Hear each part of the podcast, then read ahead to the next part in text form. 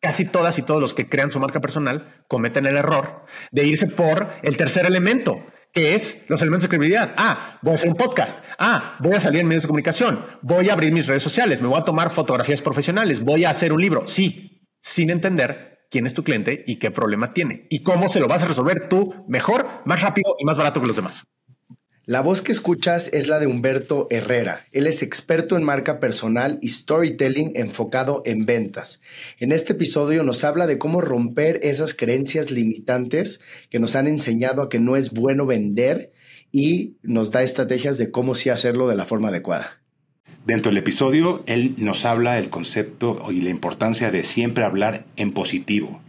Nos habla del concepto de anicharnos, generar un nicho que nos permita ser mucho más claros en la comunicación. Y por último, nos habla de la importancia de identificar historias que puedan robustecer nuestros argumentos. Yo soy Ricardo Mitrani. Y yo soy Jack Goldberg y esto es De Dientes para Adentro. De Dientes para Adentro, escudriñando las grandes historias de nuestros pacientes. Bienvenidos a este episodio de Dientes para Adentro, donde tenemos el gran placer de estar con Humberto Herrera Humberto es empresario y conferencista. Forbes lo describe como uno de los máximos expertos en branding personal en el país. Y en los últimos años, Humberto ha impartido conferencias a más de 10.000 vendedores de alto desempeño. Es experto en crecimiento de ventas, construcción de marca personal y storytelling. Y es fundador de Blackwell, una de las firmas más importantes de comunicación estratégica y manejo de crisis con operaciones en México y Estados Unidos. Bienvenido a este espacio, mi querido Humberto. Gracias, querido Jack. Gracias, querido Ricardo. Estoy muy emocionado de estar aquí con ustedes y con nuestras amigas y amigos que nos están escuchando en este momento. Beto, querido, qué placer tenerte por acá. Y para empezar esta plática, eh, nos encantaría que nos uh, hables de tu definición eh, del concepto de marca personal. ¿Qué es, ¿Qué es eso de la marca personal, Beto? Te voy a. La marca personal es el arte y la ciencia de vendernos mejor. Es algo que nadie nos enseña. Nos enseñan a ser grandes odontólogos, a ser grandes ingenieros, a ser grandes abogados, a ser grandes. lo que, lo que tú me digas. Pero no nos enseñan a vendernos. Y como no aprendemos a vendernos, nos perdemos de oportunidades todo el tiempo. Y hay una frase que me encanta que es: las oportunidades no se van, se las quedan otros u otras. Entonces, por eso es importante aprender a vendernos. Y esta idea de vendernos, eh, asumo, se alinea con cuáles son nuestras, eh, lo, que, lo que le llaman unfair advantages o las cosas que brillan de nuestra personalidad que podemos nosotros ser capaces de comunicar, ¿no es cierto? Totalmente. Y, creo que ese es el punto más importante para comenzar la conversación, que es, eh, todos nacemos con grandes talentos, con grandes retos, con grandes atributos. Si nosotros logramos entendernos mejor, y además aprendemos a vendernos, entonces podemos tener una vida de mucho mayor riqueza y utilizo la palabra alejándome un poco incluso del tema económico, que claro que es súper importante, pero una vida de una mucho mayor satisfacción y de vivir la vida en nuestros términos. Si tu sueño fue ser bailarín de chico, si tu sueño fue ser odontólogo y terminaste siendo abogado o terminaste siendo emprendedor como todos en tu familia o como lo que se esperaba en tu comunidad o en tu grupo social, entonces no eres exitoso, aunque tengas toda, toda la cantidad de dinero que nos podemos imaginar. Entonces, creo que la, marca personal es una herramienta muy poderosa, pero me gustaría regresarme un punto antes, que más es conversaciones que he tenido con ustedes que, que a mí en lo personal me fascinan que es cuál es este tema de tu propósito de vida. ¿Y cómo, cómo ayudarías a la gente a que encontrara ese propósito de vida? Eh, yo creo que existen muchas herramientas, no, no me limitaría a decir que existe una sola. Eh, vaya, hay gente que consulta a un astrólogo, hay gente que va a terapia, hay gente que conversa con amigos o conversa con sus padres. Eh, hay, un, hay una reflexión que el otro día me, hizo un terapeuta que me llamó muchísimo la atención, que me decía, ¿quieres entender tu propósito? Regrésate a los sueños y anhelos que tenías de pequeño o de pequeña. Entonces, lo, que esta terapeuta decía es, no te tienes que complicar demasiado. No hay un gran secreto escondido en una cueva en el Tíbet en donde tú tienes que cinco días no comer y No necesariamente, igual y sí esa es la ruta para encontrarlo, pero no necesariamente. Es regresa a los sueños eh, cuando eras pequeño. Yo desde chico, y cuando, cuando este terapeuta me lo, estaba, me lo estaba diciendo, yo estaba reflexionando de cuáles eran mis sueños cuando yo era pequeño. Y es, mis sueños siempre fue hablar y comunicar y poder compartir storytelling, ¿no? historias, grandes historias y aprender. Es algo que a mí me emociona muchísimo. Hoy, una parte importante de mi vida profesional la dedico a eso y lo disfruto mucho. Entonces, sí, en mi caso, sí hay un puente que conecta estas dos. Entonces, por ejemplo, yo les preguntaría a ustedes qué sueños y qué anhelos tenían cuando eran pequeños. Claro, y es que, es que contigo hemos hablado mucho este concepto de conectar los puntos o connecting the dots, ¿no? del, que habla, del que hablaba Steve Jobs eh, pero que es un concepto que sale de Kierkegaard, cuando dice que la vida se vive hacia, hacia adelante, pero solo se entiende mirando hacia atrás, y es, es como uno conecta los puntos. Sí. Y yo, yo, yo creo eh, que ese propósito solo lo encuentras a la hora de conectar tus puntos, ¿no? A la hora de decir, oye, tú, tú decías, y, wow, con cuánta elocuencia decir, yo quería hablar, yo quería contar historias. Y Jack, Juan Luis y yo somos amantes de, de escuchar y de contar historias. Eh, claro Em, pero me, parece que es importantísimo para poder contar una historia con la que nos sintamos nosotros muy cómodos, es, eh, es tener claridad en, ese, en esa conexión de puntos, ¿no? O sea, ¿cuáles son esos life markers o marcadores de vida que hacen que Humberto, Jack, Ricardo, Juan Luis vayan construyendo al personaje? Totalmente. Y, y aquí hay, otra, en mis conferencias, sobre todo cuando voy a darles conferencias a los jóvenes, hay una, me surge esta pregunta, oye, ¿cómo puedo identificar las cosas para las que soy bueno o las que me gustan? Y es, hay una analogía que siempre digo, si tú vas a una heladería, nunca has probado ninguno de los helados y ninguno de los sabores, ¿cómo vas a saber cuál es el que te gusta? probar de todo. Hay que probar de todo, hay que hacerlo. Hay que ir hacia adentro, hay que pedir esos sabores. Oye, resulta que el de pistache no me gusta nada. Ah, interesante, pero te diste cuenta que el de vainilla de no sé dónde, ese es el que te fascina, pero solamente lo vas a entender si tomas acción. Em, estoy leyendo sobre Mark Twain, que indudablemente es uno de los escritores más importantes en la historia de la humanidad. Y, hay, un, hay un camino al héroe, increíble en su historia y a nuestras amigas y amigas que nos están escuchando, creo que podemos reflejarnos en esta historia.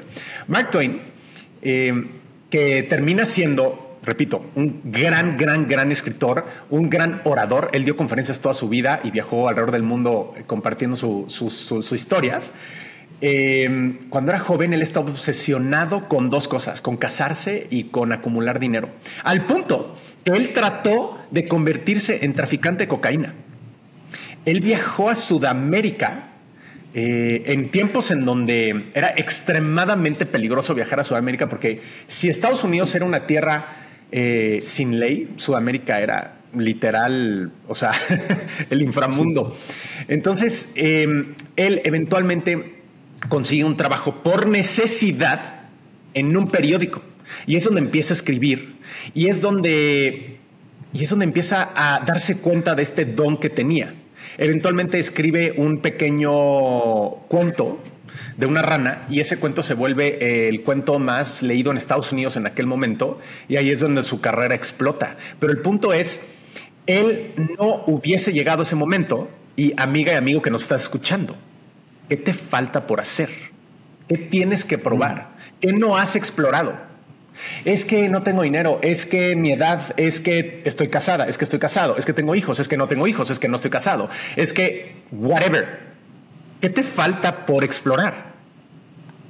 Es increíble cómo se conecta esto que dices con la visita a la heladería. Eh, ¿no? Ahí están los helados. ¿Cuál, ¿Cuál pides? ¿Cuál conoces? y hemos hablado mucho de los de los sesgos cognitivos, ¿no? De lo que nos hace pensar una cosa u otra. Si escuchamos toda la vida, el helado de pistache no es bueno, pues no lo pides. Totalmente. O sea, ¿quién influencia también nuestro viaje? ¿Quién, ¿Qué nos están diciendo? que hace que ni siquiera pase por nuestra cabeza el probar un, un sabor? Por eso me, gusta tanto esa analogía que no conocía de la heladería. Y aquí entramos a un concepto muy, muy controvertido, querido Ricardo, que es, eh, si tú analizas las historias de las y los grandes de la historia, te vas a dar cuenta que en la mayoría, no en todas, pero en la mayoría, se presenta un elemento muy complejo, que es la traición al clan. muy complicado. La tradicional clan es este tema en donde tú naces con unas ciertas creencias, con unos ciertos condicionamientos. Tú debes de ser así, Jack. Tú debes de ser así, Ricardo. Laura, tú deberías de comportarte así, te debes de vestir así, te debes de peinar así. Y muchos de estos personajes terminan teniendo un rompimiento con estas tradiciones y es lo que eventualmente les abre la mente y las oportunidades a conocer otras cosas. Entonces, eh, yo creo que es una de las grandes fronteras que los seres humanos eh, pueden librar o no y que si tú conoces a un ser humano hoy y tú que nos estás escuchando, vuelvo a lo mismo, es, tú ya experimentaste en algún momento este tema de la traición al clan, entonces tú te aventaste a estudiar no necesariamente lo que te dijeron, a casarte con no necesariamente quien te aceptaban, etcétera, etcétera, etcétera. O sea, metes estas conversaciones, tu clan no solamente es tu familia, también es, son tus amigos, son tus son tus, estas personas, son tus colaboradores en el negocio, son la industria a la que tú perteneces. ¿Estás dispuesto a modificar totalmente este tema de, bueno, es que en esta industria las cosas se hacen así? Bueno, ¿qué crees? Que yo ya no lo voy a hacer así. Y viene un rechazo y viene un, no, tú estás mal. Por ejemplo, Tony Robbins tiene una historia que cuenta en sus eventos que me parece muy ilustrativa, que es eh, una familia de obesos mórbidos, papá, mamá y creo que son tres hijos, que él a través de los años siguió la historia.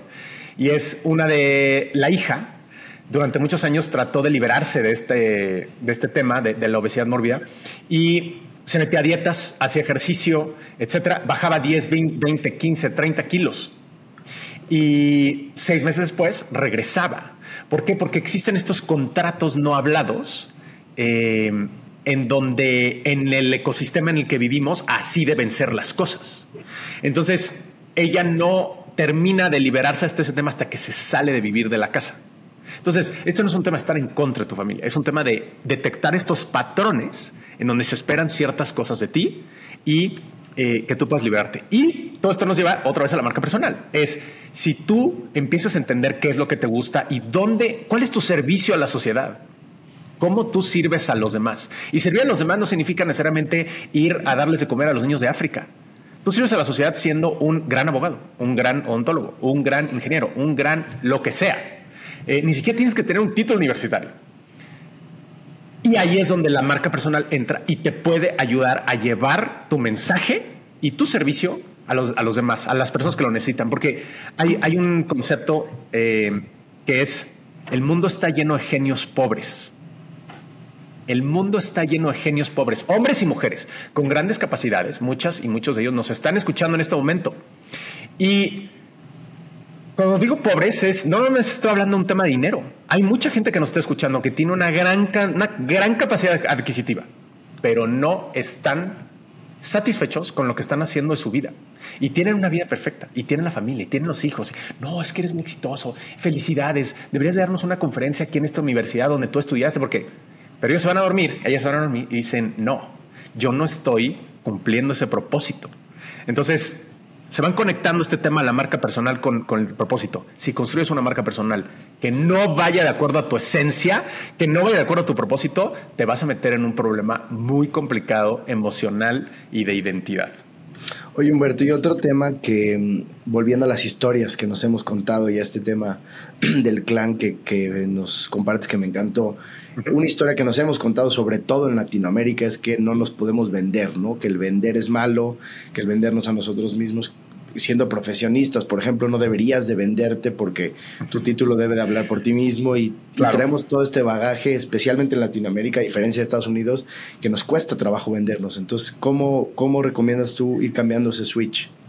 Eh, es, yo, creo que la forma de cambiar ese switch es haciendo el reality check que acabas de decir. Y el otro día en un podcast eh, escuché una explicación que, que a mí me lo hizo entender súper claro. Díganme si no Ricardo, Jack y nuestros amigos que nos están escuchando. ¿Cuántas veces no hemos escuchado la frase? No, este, build a great product and the customers will come. y es tan no es cierta esa frase que la gente que utiliza esa frase utiliza el ejemplo del iPhone y te dice, cuando Steve Jobs creó el iPhone, todo el mundo se acercó. No es cierto. Si tú analizas la estrategia de marketing hoy de Apple, eh, fíjate qué interesante en todas las mejores ciudades, este es un fact muy interesante, en todas las mejores ciudades del mundo, todos los mejores billboards, todos, están contratados por Apple. Cuando no tienen lanzamientos, hay meses que Apple paga esos billboards solamente para mantener el espacio, porque tiene una visión de tan largo plazo entiende que en un año, cuando lancen el nuevo iPhone, el nuevo iPad, el nuevo whatever, necesitan esos espacios. Entonces, los, billboards son los anuncios espectaculares. Los anuncios espectaculares, ¿no? Que vemos en la calle, que vemos en, exactamente. Eh, los mejores espacios de publicidad los tiene Apple. Si Apple tiene uno de los mejores productos del mundo, entonces, señores, si nosotros no estamos vendiéndonos, entonces estamos perdiendo oportunidades. Y, ¿sabes? Yo no lo entendí hasta un día. Esta es una de las grandes revelaciones que para mí es importante compartir con la audiencia de Jackie y de Ricardo. Yo tenía muchísimas dudas sobre compartir mis dones y mi conocimiento con los jóvenes y con la sociedad. Hasta que, hasta que... ¿Por qué, Beto? ¿Por qué, Beto? Porque yo me sentía no suficiente. Me sentía no suficiente mm. inteligentemente, no suficiente con el don de la palabra. Me sentía muy, mi vida. ¿No?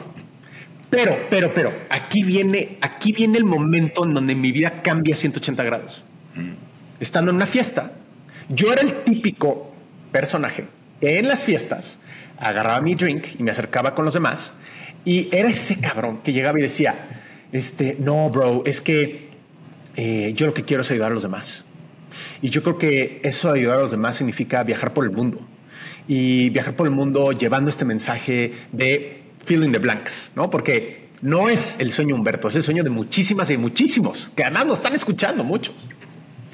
Y no hacía nada. Y no hacía nada. Pero siempre repetía este tema. Yo quiero hacer, yo quiero compartir, yo quiero bla, bla, bla. Hasta que en una fiesta, eh, otra vez empieza este comportamiento de Humberto que ya mis amigos estaban cansados. Y es, no, es que, bro, tenemos que ayudar al universo y no sé qué. Y me dice un amigo, me dice, bro, hay gente mucho más pendeja que tú haciendo lo que sueñas comienza ahora.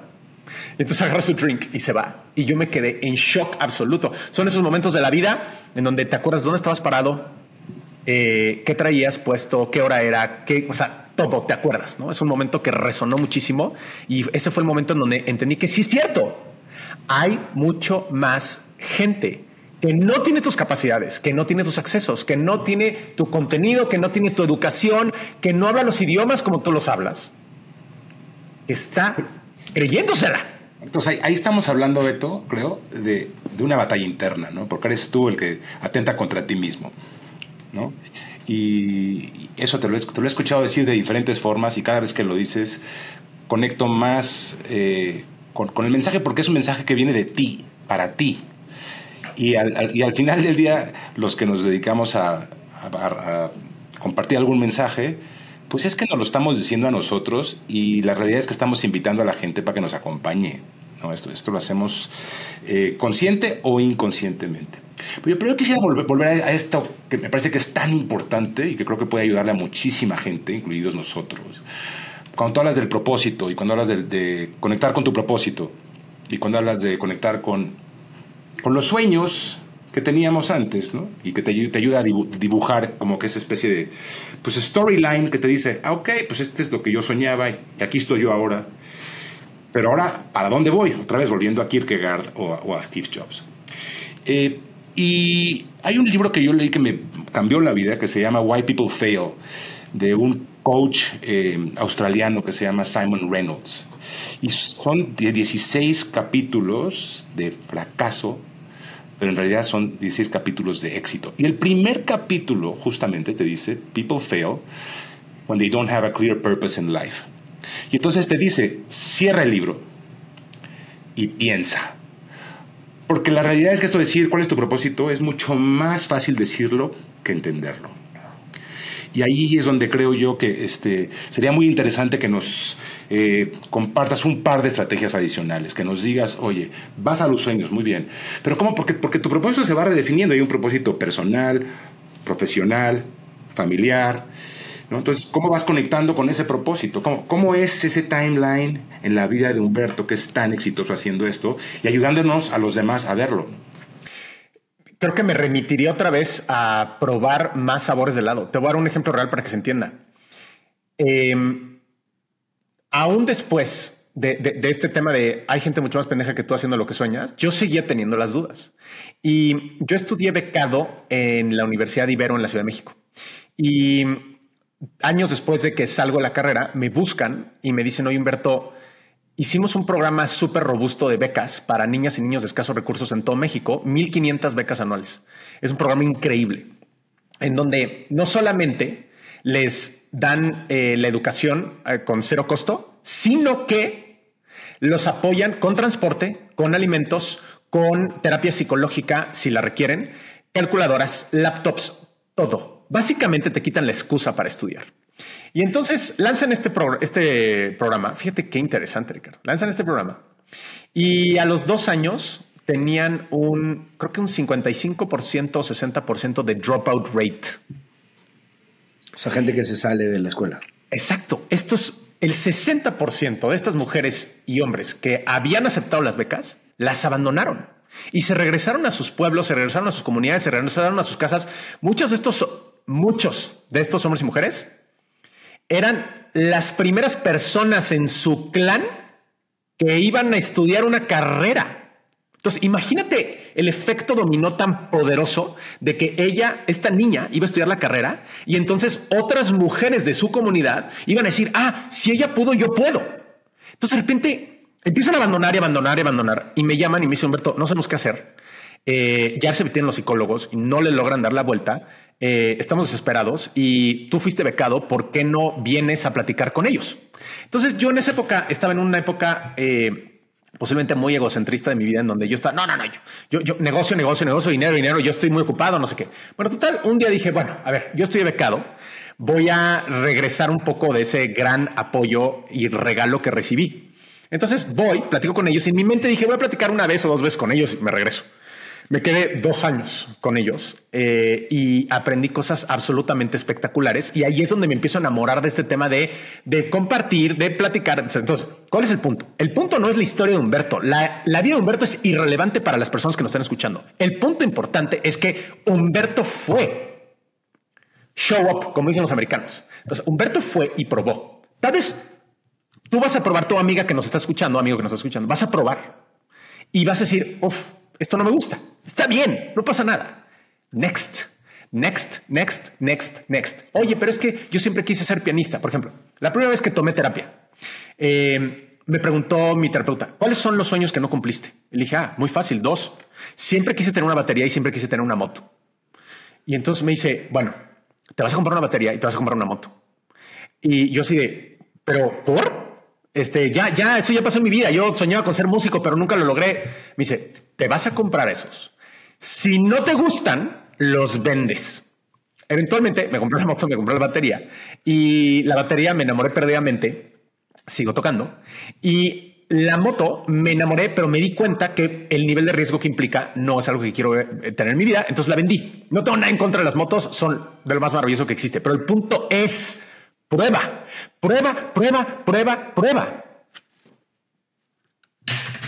There's no big secret. Claro, no, es increíble esto que nos compartes, gracias. Cuéntanos alguna, eh, algún ejemplo eh, que hayas tenido en este proceso de creación de marca personal y cómo transformó esa persona o esa empresa sus ventas y cómo cambió este, después de haber hecho este proceso contigo. Para que la gente pueda ilustrar un poco cómo se aplica a la vida diaria. ¿Cómo nos vendemos mejor? Hay tres grandes elementos. Después de muchos años de trabajar en esto y de yo cometer 10.000 errores, ya entendí que existen tres grandes elementos. Si los cumples, tienes una marca personal poderosa, puedes venderte más, puedes incrementar tus ingresos y puedes conocer, a ver, señores y señoras, me están escuchando en este podcast porque yo conocí por Instagram, por mi marca personal, a Jack y eventualmente eso me llevó a conocer a Ricardo y eventualmente se creó esta oportunidad de compartir con ustedes. Y hay gente que va a escuchar este podcast que va a decir, hmm, si Humberto no era una persona excepcional y no tenía este, resultados excepcionales en la escuela y no era multimillonario y no, etcétera, y pudo lograr cosas y pudo conocer y pudo, entonces yo también puedo. Ese es el punto a final de cuentas. ¿no? Entonces, eh, un ejemplo de, muchísimos es em, un, una persona que eventualmente se vuelve gran amigo. Él es uno de los máximos especialistas en inteligencia artificial. Y particularmente, él no se da cuenta, pero él lleva muchos años trabajando en la banca. Este es un, un, especialista americano, vive en Nueva York. Entonces, llevaba varios años trabajando en la banca y él soñaba con trabajar con un banco específico que se dedica a ayudar en inversiones a las familias más ricas del planeta. Y entonces, em, yo conozco a esta persona y me empieza a pedir consejos de marca personal. Viene a México, les damos, le damos ciertas asesorías y en estas asesorías trabajamos la metodología que es que, la que les voy a compartir en este momento, que son los tres grandes elementos de la marca personal. El primero es identifica quién es tu cliente y qué problema tiene. Ahorita nos regresamos a cada uno. El segundo es entiende cuál es tu solución diferenciada o cuál es tu promesa. Y el tercero son los elementos de credibilidad. Entonces, para entender cada uno, vamos a regresarnos a la historia. Entonces, este amigo llevaba años preparándose en una industria, o sea, hoy estamos grabando en 2023, la inteligencia artificial es como hablar de eh, oye, fui a desayunar, ¿no? Es como, es algo, it's a given, es algo que ya forma parte de nuestra narrativa diaria. Hace tres años o cuatro años nadie hablaba de este tema. Entonces, em, él lo que decía, o sea, la razón por la cual nos contrata, dice, es que yo tengo muchísimo problema porque soy uno de los máximos expertos en esta industria, pero no me logro sentar con los CEOs. Es como, ok, ¿por? ¿Cómo te vendes? ¿Cómo te vendes? No, pues yo soy los máximos expertos, tengo estos estudios, estoy no sé qué, no sé qué, no sé qué. Le dije, ok, ¿quién es tu cliente? No, pues no sé qué. El, el 99% de las personas incluyendo posiblemente algunas de los que nos están escuchando, no saben quién es su cliente. And this is a big revelation. Esto es muy interesante. Y en la revelación está la oportunidad. Entonces, em, él no se da cuenta que su cliente son los y las CEOs y los dueños de los bancos. Él pensaba que sus clientes eran los CIOs, la gente que maneja la tecnología. Y es, no, esas personas te ven como un competidor, te ven como un invasor. Entonces, eh, yo lo que le dije es, si tú logras sentarte con las y los CEOs, vas a poder vender estrepitosamente más. Y entonces dice, ok, ¿qué problema tienen los CEOs? Entonces empieza esta conversación, porque lo más interesante de estas dinámicas, Ricardo y Jack, es que las respuestas a toda esta eh, encrucijada están dentro de nosotros. Entonces, es, a ver, ¿qué problema tienen los dueños de los bancos? ¿Qué problema tienen la industria de la banca o fintech o whatever? Dices, muy simple Ahí te va.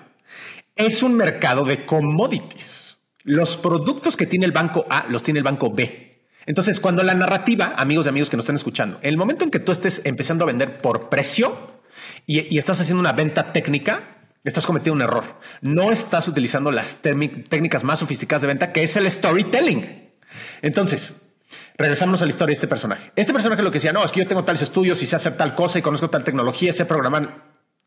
That's irrelevant. ¿Cuál es el problema de tu cliente? ¿Cuál es el problema de tu cliente? Entonces, el problema de su cliente es que es un negocio en donde está, es una industria súper competida, donde casi todos tienen los mismos productos. ¿Cómo puedes diferenciarte? Entonces, ¿cuál es el problema de tu cliente? Entonces, empezamos a platicar sobre cómo vive tu cliente. Ah, pues el dueño del banco cada 15 días se sube a su Gulfstream y se va a Londres y se va a comer a tal restaurante con otros dueños de bancos, etcétera. Entonces, como, ok, hagamos pausa ahí. ¿De qué platican? No, pues platican de la industria y no sé qué. A ver, espera, espera, espera. Todos queremos ser importantes. Uno de los libros más importantes que existen es How to Win Friends and Influence People de Dale Carnegie. Y una de las, para mí, de los grandes aprendizajes que he tenido en mi vida es, quieres entender un ser humano, entienden que quiere ser importante. El dueño del banco quiere ser importante porque quiere tener un banco más rentable, porque quiere ser más poderoso, quiere ser más importante. Entonces, yo le dije a este cliente, si tú logras presentar tu solución como algo que le va a resolver su problema, entonces te va a contratar. ¿Qué es lo que hizo? Cambió, escuchen esto, cambió la descripción en su bio en LinkedIn. Él llevaba creo que seis o siete años tratando de conseguir juntas con estos dueños de los bancos. Cambió la descripción a incremento la rentabilidad de los bancos o de, las empresas financieras a través de la reducción de costos derivados de implementación de proyectos de inteligencia artificial. En una semana, en una semana, le llegó un DM por eh, un email por LinkedIn de la asistente del banco donde él había soñado trabajar y le dijo, oye, eh, nuestro CEO vio tu descripción y quiere reunirse contigo. Hoy este amigo trabaja en ese banco entonces, el punto es, crecemos y nos expandimos cuando resolvemos los problemas de nuestros clientes, no cuando tratamos de venderles lo que les queremos vender. Entonces, amiga y amigo que nos estás escuchando, no importa en la industria que estés, estamos hablando de tu vida profesional o de un sueño que tienes de ayudar a los demás, whatever. ¿Quién es tu cliente y qué problema tiene? El segundo es cuál es tu solución diferenciada. O sea, ¿en qué lo estás haciendo diferente a los demás? Y el tercero son los elementos de credibilidad. Y es importante hablar de los elementos de credibilidad súper breve casi todas y todos los que crean su marca personal cometen el error de irse por el tercer elemento, que es los elementos de credibilidad. Ah, voy a hacer un podcast. Ah, voy a salir en medios de comunicación. Voy a abrir mis redes sociales. Me voy a tomar fotografías profesionales. Voy a hacer un libro. Sí, sin entender quién es tu cliente y qué problema tiene y cómo se lo vas a resolver tú mejor, más rápido y más barato que los demás. Te escuchaba en esta espectacular narración eh, y me, conectaba con un episodio que tuvimos con Ezequiel Farca, que es este brillante diseñador eh, y que tiene un, despacho muy robusto. Y él hablaba de la importancia de conocer al cliente, conocer sus hábitos para poder entonces ofrecerle la, manera de optimizar el espacio. Y, pensaba mientras escuchaba la importancia que, que tiene, y lo hemos hablado una y cien veces aquí, de escuchar y si no habla, preguntar. Es decir, para poder entender el problema, hay que escudriñar, que es justo lo que hacemos, lo que hacemos en el, podcast, ¿no? Y hay que ser buenos preguntando. Yo creo que si, si tú te quedas con lo primero que te dice el cliente, es que muchas veces el propio cliente no identifica el problema que tiene. Y entonces tú le estás dando la solución al problema que cree que tiene, cuando puede ser que hayan muchos otros problemas se consiguen a través pues, de esta eh, búsqueda de esta comunicación tan profunda. Y, me parece que esto es increíble e importantísimo, Beto. Entonces, el segundo paso es, ya que tienes eh, identificado el problema, entonces proponer la solución. ¿Y cuál es, cuál es este proceso a través del cual tú propones la solución? La solución tiene que ser uno, tienes que ir directo al grano de la resolución del problema del cliente. Punto. No, no es que mira yo de no sé qué. No, es directo, directo, directo. Segundo, breve, conciso. ¿Cuál es el problema que resuelves? Ah, pues yo resuelvo crisis reputacionales de grandes empresarios de no sé qué. Ah, ok. ¿Quién es tu cliente? Mi cliente son empresarios que son dueños de tal, tal, entre tal y tal y no sé qué. Oye, tengo este influencer que no, ese no es mi cliente. También hay que entender quién es no, quién no es tu cliente. Perdemos muchísimo tiempo trabajando con personas que no son nuestros clientes. Te voy a dar otro ejemplo para entender mejor la solución diferenciada. Hace, eh, hace algunos años eh, conocí a una eh, mujer, una diseñadora de modas que vendía trajes a la medida solo para hombres. Y yo siempre había sido entre muy tacaño y súper reacio a invertirle a un traje a la medida. Y esta mujer me lo vendió en 10 minutos. Y fue un traje que yo lo disfruté muchísimo y, estaba espectacular el traje, pero el punto que me llamó muchísima atención es que me lo vendió súper rápido. Tiempo después yo me siento con ella y me vendió varios otros trajes y le digo, oye, ayúdame a entender cómo me vendiste el traje, porque me intriga muchísimo y creo que yo puedo aprender algo de este proceso que tú sigues. No entiendo qué hiciste. Fíjate qué interesante. Dice Humberto, eh, ¿por qué quiere un hombre comprar un traje de alta gama a la medida. ¿Cuál es la razón? Y yo, no, pues porque se quiere ver bien. Es como, no, porque quiere ser más atractivo. Y ese tema de ser más atractivo puede ser un tema de atraer mujeres, verse más atractivo con las mujeres, o un tema de atraer más negocio. Entonces, e-, ella me explica, me dice, yo como vendo mis trajes, es yo no me centro en las telas. Todas y todos los que han comprado trajes ¿Cuál es la venta del traje? No, es que mire, este es el Super 120 del oro piana y el no sé qué y el no sé qué. Y tiene este forrito. Es más, mire este forrito que tiene calaquitas, está padrísimo y está de moda. Y es como, no, brother, esa es una venta plana. Eh, le está faltando esta capa adicional de la emoción y del problema y de las inseguridades que tenemos los hombres y mujeres. Entonces, ¿qué es lo que hace esta mujer? Esta mujer es lo que hace, este dice, mira, tengo estas tres gamas de telas. Ahorita vemos los precios. El punto importante es yo te voy a ayudar a sentirte más poderoso cuando entres a una reunión de trabajo para que vendas más. Si tú entras más seguro a la reunión de ventas, vas a vender más. It's that simple. Entonces vamos a elegir un color de tela, vamos a elegir un patrón, vamos a elegir un bla, bla, bla, en donde tú cuando entres a la reunión de ventas digas, soy un chingón y yo voy a cerrar este deal y cuando me lo empezó a explicar fue así de, oh my God. Eventualmente, ella le vendió varios trajes a clientes nuestros, algunos de ellos que eran de generaciones más avanzadas, era gente que tenía 50, 60, 70 años. Y verla en acción era increíble, Ricardo, porque era ella identificaba estas inseguridades y decía, ah, este personaje eh, se divorció tal vez hace cinco años, está soltero, tiene mucha lana y él quiere verse más poderoso y quiere verse más atractivo con las mujeres. Entonces agarraba la caja de Loropiana y le decía, a ver, brother, con este, eh, con esta mezcla de lana de no sé qué, no sé qué, no sé qué, vamos a hacerte este corte, porque fíjate, tus trajes tienen este corte más tradicional. A ti te vamos a entallar un poquito aquí en la cintura, porque a tu edad lo importante es que tú entres al restaurante y que proyectes luz y que la gente te voltee a ver. Y yo la veía diciendo, madres, o sea, she gets it.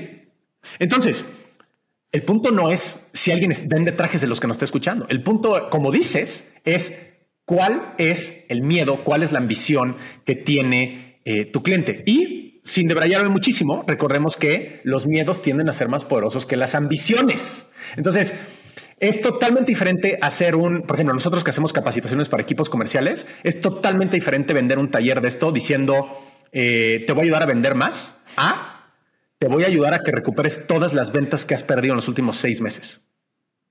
El segundo pitch convierte 5X más. Y es el mismo taller, pero apela a un miedo que tenemos. Wow. Pues gracias por compartirnos esto que está increíble. ¿Y cómo unes eh, tu segundo parte profesional, que es manejo de crisis, y qué has aprendido de ello que nos pudieras compartir, que también se entrelaza con este tema de marca personal y, cómo lo manejas? Em, a final de cuentas, la, marca personal es, el arte de vendernos mejor, la ciencia de vendernos mejor. Y el, tema de manejo de crisis termina siendo eh, una variante de la marca personal, una variante más compleja. Em, es un tema en donde a nosotros nos tomó muchos años entender algunos de los principios del tema de manejo de crisis y, y que es bastante útil. Nosotros nos ha tocado llevar eh, muchas de las crisis más rudas de, empresas en México, eh, constructoras, empresas de energía, empresas de tecnología que tienen grandes litigios entre ellos, que, se, que tienen problemas con el gobierno, que tienen problemas geopolíticos, etcétera. Y nosotros guiamos a los clientes sobre qué decir, qué no decir, cómo reaccionar, cómo no reaccionar. Entonces, ¿cuáles son los dos o tres aprendizajes que, que es algo muy interesante y que creo que nuestras amigas y amigos lo pueden aprender? Es el 80% de las crisis más severas que hemos visto en los últimos 12 años están en ese nivel de gravedad porque el cliente reaccionó de más. Entonces, la primera regla para nosotros y para todos nuestros clientes es, por default, no reacciones. Es, este tema de... Es, al final de cuentas, y no sé si les ha pasado a ustedes, pero yo siempre llego a la reflexión, a la misma reflexión, es, son los principios fundamentales de la vida, ¿no? Es no, no reaccionar. Danos un ejemplo, Beto. Danos un ejemplo de, alguien que reaccionó de más. Eh, eh, hoy en día es muy común que te, que te agredan a través de medios de comunicación o te agredan a través de eh, redes sociales. Entonces, alguien llega y agrede a un cliente nuestro por redes sociales y le dice, no, es que tú fuiste un mal empleador porque no cumpliste con la ley federal del trabajo y no sé qué. ¿Qué es lo que hizo este cliente? Este cliente que no tenía una cuenta de Twitter, abrió una cuenta de Twitter y entonces empezó a decir, este, no, yo sí, claro que sí, siempre he pagado todo, no sé qué. Bueno, el caso es que se enganchó y muchos otros colaboradores que, a ver, nosotros antes de comenzar a trabajar con un cliente, nosotros sí hacemos un due, diligence para ver, cómo se comportó el cliente, si cumplió o no cumplió, porque no es lo mismo, nosotros no, nosotros no defendemos a todos, ¿no? Em, tienes que estar seguro de que este cliente, si quieres que lo defiendan en un tema laboral, tuvo que haber cumplido con estos temas. No, no, seguramente hay muchas otras personas que defenderían a alguien eh, que no cumplió y van a crear mentiras, etcétera. A nosotros no nos gusta este tema, nos da flojera. Entonces, eh, nosotros sí revisamos el tema y él sí había cumplido con todas las especificaciones y requerimientos laborales, pero se enganchó. Entonces, es como cuando vas en el coche, Ricardo, y se te cierra alguien. ¿Qué haces? ¿Qué sientes? Dices, no, ahora me lo voy a chingar y voy a acelerar y me lo voy a cerrar y me lo voy a frenar, etcétera. Y ¿Qué es lo que pasa? Es más, yo tengo una historia de, el amigo de una gran amiga. Eh, iba en el coche, se le cerró a alguien, se mentaron la madre, no sé qué, se bajaron, le pegó una vez en la cara. La otra persona se tropieza para atrás, se cae, se pega en la cabeza y se muere en ese momento. Esta persona pasó 10 años en prisión. Entonces, es un ejemplo demasiado extremo, pero pasa. Entonces, no te enganches. Por default, no reacciones. Y esto aplica hasta en tus relaciones románticas personales con tus hijos, con tu esposa, con tus colaboradores. Oye, pero es que no sé qué, con tu socio. Oye, cabrón, es que tú hiciste, no hiciste. ¿Por qué no me mandaste el correo cuando sabías? Respira. O sea, el, otro día, en una crisis súper fuerte que, estábamos llevando, eh, el cliente literal hizo una pausa y, todo su equipo se le quedó viendo porque estaba hablando, hablando y de repente se quedó pausado así y dice, Humberto, finalmente, después de 20 años, acabo de entender los anuncios que salían en Televisa de cuenta hasta 10. Y sí es cierto, cuenta hasta 10. Easier said than done. Entonces, para ese es uno, que para otros. Sí, ese es uno de los grandes aprendizajes. Otro de los grandes aprendizajes es siempre habla en positivo. Oye, pero es que ¿por qué me hiciste tu esposa, tu amiga, tu whatever, tu amigo? Por cabrón, te dije que le que tenías que traerle al niño este tema. Tienes toda la razón. Te pido una disculpa y tienes toda la razón de lo de lo sí, es más, ¿cómo te puedo ayudar? O sea, sé que ya no llegó a la clase que tenía ahorita, pero ¿cómo te puedo ayudar? ¿Qué podemos hacer? ¿Te gustaría que la próxima hablen positivo? Cuando los seres humanos estamos enojados, lo peor que puedes hacer es enojarte o decirle cálmate, tranquila, tranquilo. O sea, ese momento es como ya la aventaste una bomba molotov a la fogata. ¿no? Entonces, ese segundo eh, elemento es siempre hablen positivo. Oye, es que tú hiciste el no sé qué, no sé qué. Y tercera gran herramienta, frases de transición. ¿Qué son las frases de transición? Oye, Ricardo, tú tal día estuviste en tal lugar, hiciste tal cosa, dijiste tal cosa. No tienes que contestar la pregunta que se te hizo. Los grandes políticos, y esto es algo que se repite, o sea, eh, desde Winston Churchill hasta muchos otros grandes personajes, tienen esta misma herramienta. Y fíjense, fíjense, amigas de amigos que nos están escuchando, los grandes políticos tienen esta herramienta. Les hacen una pregunta y contestan otra. Pero el arte está en hacerlo con elegancia. ¿Y dónde está la elegancia? En las frases de transición. Un ejemplo de frase de transición es de lo que yo te puedo hablar. Oiga, usted en, 1998 participó en la elección de no sé qué y a usted lo acusaron de que se robó los votos de no sé dónde. De lo que yo te puedo hablar es de que desde 1995 yo y mi familia estamos comprometidos con esta causa porque nosotros vivimos esta injusticia, no sé qué, no sé qué, no sé qué. Es más, Amigos y amigos, tarea. Vean las entrevistas de eh, Jorge Ramos al expresidente Carlos Salinas de Gortari. Están en YouTube. Veanlas. Ahí está la expresión de la maestría en un tema de media training y de manejo de crisis. Es impresionante cómo el periodista termina frustrado, frustrado de que le soltó 5, 7, 8 jabs y ni, o ni lo rasuró, no le pudo hacer nada. Es impresionante, ¿no? Yo soy apolítico, es un punto importante. Yo no estoy apoyando ninguna causa política, no me interesa. Pero es muy interesante aprender de estos personajes. Wow, oye, increíble. Entonces, regresando a los tres elementos de la marca personal, entonces quedamos de quién es tu cliente, eh, revisar las posibles soluciones. y hablabas del, mi problema es, por ejemplo, me falta un traje, voy, este, con esta persona que me dice, mira, tu traje es por esto y por esto. La tercera dijiste, eh, ¿cuáles son los, los, elementos para implementar? Entonces, hablemos un poco de eso ahora. Exacto. Entonces, ya sabemos quién es nuestro cliente, ya sabemos cuál es nuestra solución diferenciada y entonces ahora hablemos de los elementos de credibilidad. Y para que no sea teórico, y repito, una de las grandes herramientas de ventas es el storytelling. Fíjense cómo lo voy a hacer. Le pude haber respondido a Ricardo con un, sí, la teoría dice que uno, dos y tres. No, te contesto con una historia. Entonces, eh, Tony Robbins. Tony Robbins, cuando él empieza, hoy en día, fíjense, a ver, otro gran aprendizaje. Tomen nota en esto. Tienen que volverse los reyes, las reinas de un nicho, de un micro nicho.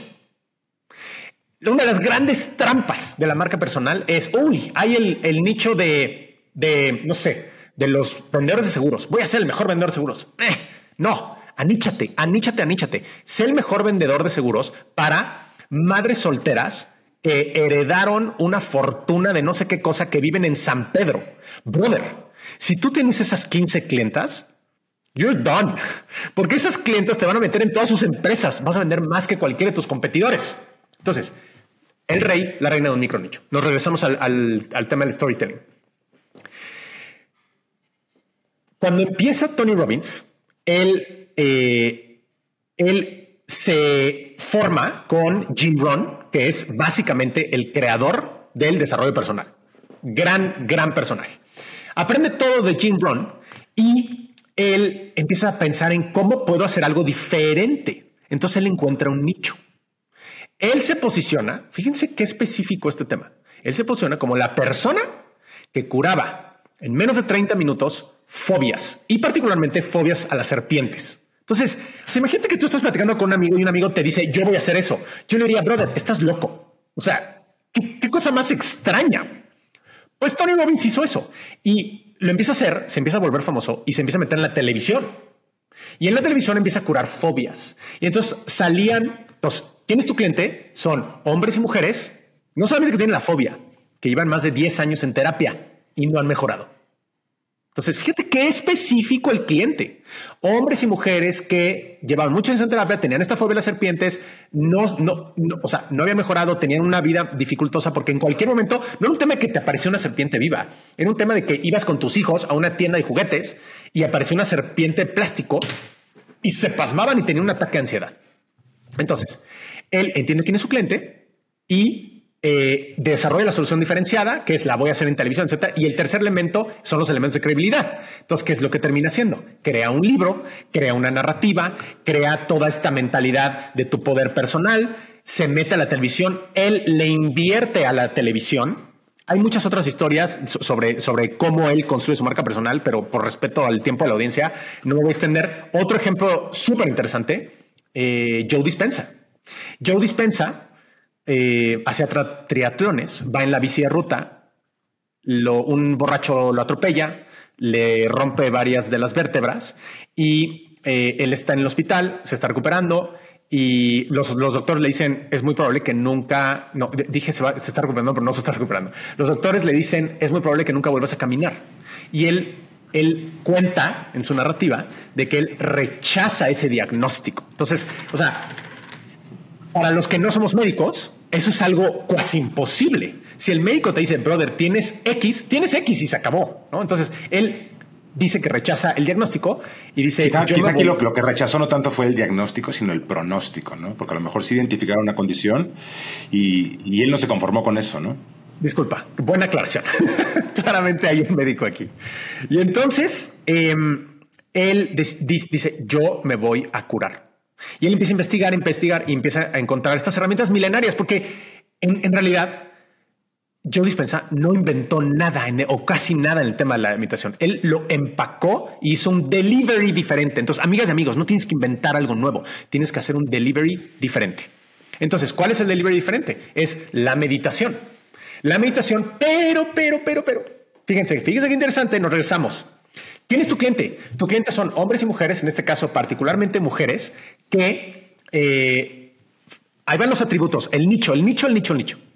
Mujeres, no eran tan jóvenes, muchas de ellas venían de rompimientos amorosos, es decir, divorcios o, relaciones románticas, noviazgos muy dolorosos que, acaban de terminar y que venían de una transición de una carrera profesional. Habían sido despedidas de su, de su, de su trabajo, su negocio había quebrado, habían vendido su empresa y se habían metido 100 millones de dólares, los tenían en el banco, pero no tenían un propósito en la vida, etcétera, etcétera. Entonces se combinan estos factores y algunas de ellas tenían también enfermedades crónicas derivadas de todo este de, ansiedad y etcétera. ¿no? Entonces él encuentra en ese micro nicho. Eh, ah, y me falta un atributo súper importante. Estas mujeres y estos hombres no creen o no creían o son extremadamente escépticos, no creían en los cuarzos, no creían en los mandalas, no creían en eh, voy a cargar un rosario, voy a cargar una piedra, no sé qué. No, es ciencia, ciencia, ciencia. Entonces, él empieza a entender esto y empieza a crear su delivery diferente, su solución diferenciada, que es voy a meter ciencia. No te voy a hablar de eh, temas místicos, te voy a hablar de que tú te puedes autocurar, pero te voy a explicar qué pasa en tus átomos, en tus moléculas, en tus células cuando sigues mi metodología. Entonces, fast forward al día de hoy, fíjense qué poderoso. Todos los que son fans de Joe Dispenza saben que sus eventos se agotan cañón, se agotan seis meses antes, algunos un año antes. Es muy difícil conseguir eh, lugares en sus eventos y él no se sale de ahí. Es súper inteligente porque él entiende quién es su cliente, Hoy en día, él empezó en un micronicho y hoy en día su nicho se ha expandido, pero empezó en el micronicho. Amigas y amigos, tenemos que empezar en un micronicho. Entonces, él identifica quién es su cliente, crea una solución diferenciada, que es este tema de la ciencia, te mete estas máquinas eh, de mm, vaya, no, sé cuál es el término técnico, pero son estas máquinas que te permiten graficar las ondas, la actividad cerebral. Entonces, para la gente más escéptica, es más, yo era extremadamente escéptico. Yo, yo llego con Joe Dispensa porque una amiga me dice, yo sé que tú no crees en nada, te voy a, nada de estas cosas, te voy a llevar a un lugar en donde con ese escepticismo, aún así, vas a mejorar y vas a trabajar en tu salud. Y yo fue así como, no te creo, pero vamos.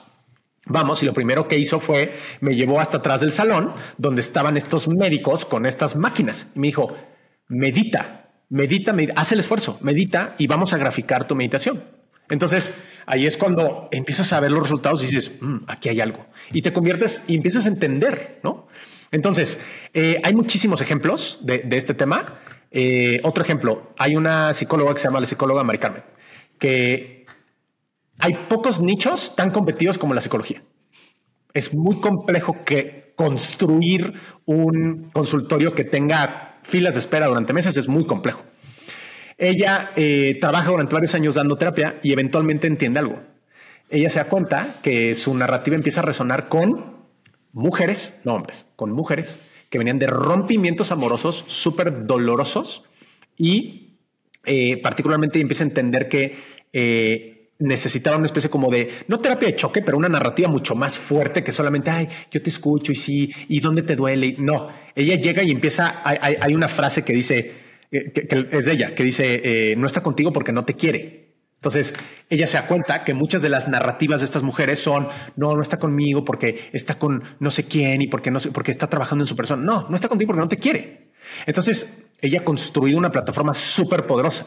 Entonces, amigas y amigos que nos están escuchando, es, volvemos otra vez a este tema, es quién es tu cliente, qué problema tiene, cuál es tu delivery diferenciado y cuáles son tus elementos de credibilidad. Ya que entiendes quién es tu cliente, ya que estás entendiendo tu nicho, ahora sí, métele a al marketing, métele a la publicidad, métele a que te entrevisten, métele a todo eso. Pero antes entiende quién es tu cliente, qué problema tiene y cómo se lo resuelves mejor que los demás. Wow, Humberto, gracias por todo lo que nos compartes. Nos, nos has dejado en estos 50 minutos un, este, una increíble cantidad de conocimientos, de hacks de vida, de tips y pudiéramos seguirnos eh, muchísimo tiempo más platicando contigo, pero uno de los principios de este podcast diferenciador es que sean podcasts cortos. Y por eso vamos a este, cerrar y esperamos que nos des el honor de poder tener una segunda este, oportunidad contigo. No hablamos de vinos, no hablamos de alta cocina, no hablamos de esos placeres que también nos puedes este, enseñar muchísimo. Pero cuéntanos eh, de tu podcast, que es algo que es un proyecto que sé que te tiene muy emocionado en las últimas semanas. Entonces, para cerrar, cuéntanos en qué consiste tu podcast, dónde te pueden escuchar, dónde la gente te puede seguir, si tienen preguntas, si quieren este, asesorías, dónde te pueden encontrar. Te agradezco muchísimo, Jack. Y ya para despedirnos súper breve, es, me encuentran primero en Instagram como Humberto Herrera Oficial. Yo contesto todos los DMs. Si tienen una duda, si quieren conocerme, si quieren platicar, whatever, ahí estoy a sus órdenes. Y segundo, el podcast. Em, llevo muchos años queriendo hacer un podcast de storytelling, de grandes historias de hombres y mujeres que, crearon cosas increíbles a lo largo de la historia de la humanidad. Y el podcast em, lo estoy relanzando porque originalmente era un podcast de entrevistas que se llama, se llamaba Aléjate el 97%, que es una de, mis filosofías más importantes, es acércate a la gente excepcional como yo me he acercado a ustedes. Y eh, eso ha cambiado mi vida. Eh, originalmente fue un podcast de entrevistas. Eh, en, al principio fue divertido y después de un rato llegué a un burnout. Ya como que me cansé de escuchar este tema de, bueno, este, te despiertas con agua y limón tibia en las mañanas o qué, cuáles son tus hacks de la mañana, ¿no? Me, sí, la neta, y hoy en día me da muchísima flojera ese tema a mí. Eh, entonces, de, pausé ese podcast, pero conocí gente increíble. Pude entrevistar a Joe Dispensa y otros personajes y fueron experiencias padrísimas.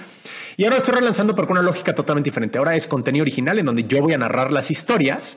Voy a, voy a narrar historias de, personajes absolutamente espectaculares. Voy a empezar con la historia de Jorge Paulo Lemán, que es alguien que casi nadie conoce. Es uno de los 20 hombres más ricos del mundo. Es el brasileño que era un desconocido y termina junto con sus socios apropiándose de una manera muy agresiva de eh, las cerveceras más grandes del mundo y crea lo que hoy es AB InBev, que es Budweiser, Corona, Modelo, eh, Bex, eh, Stella Artois, etcétera. Muchísimas de las cervezas que consumimos todos los días le pertenecen a este personaje.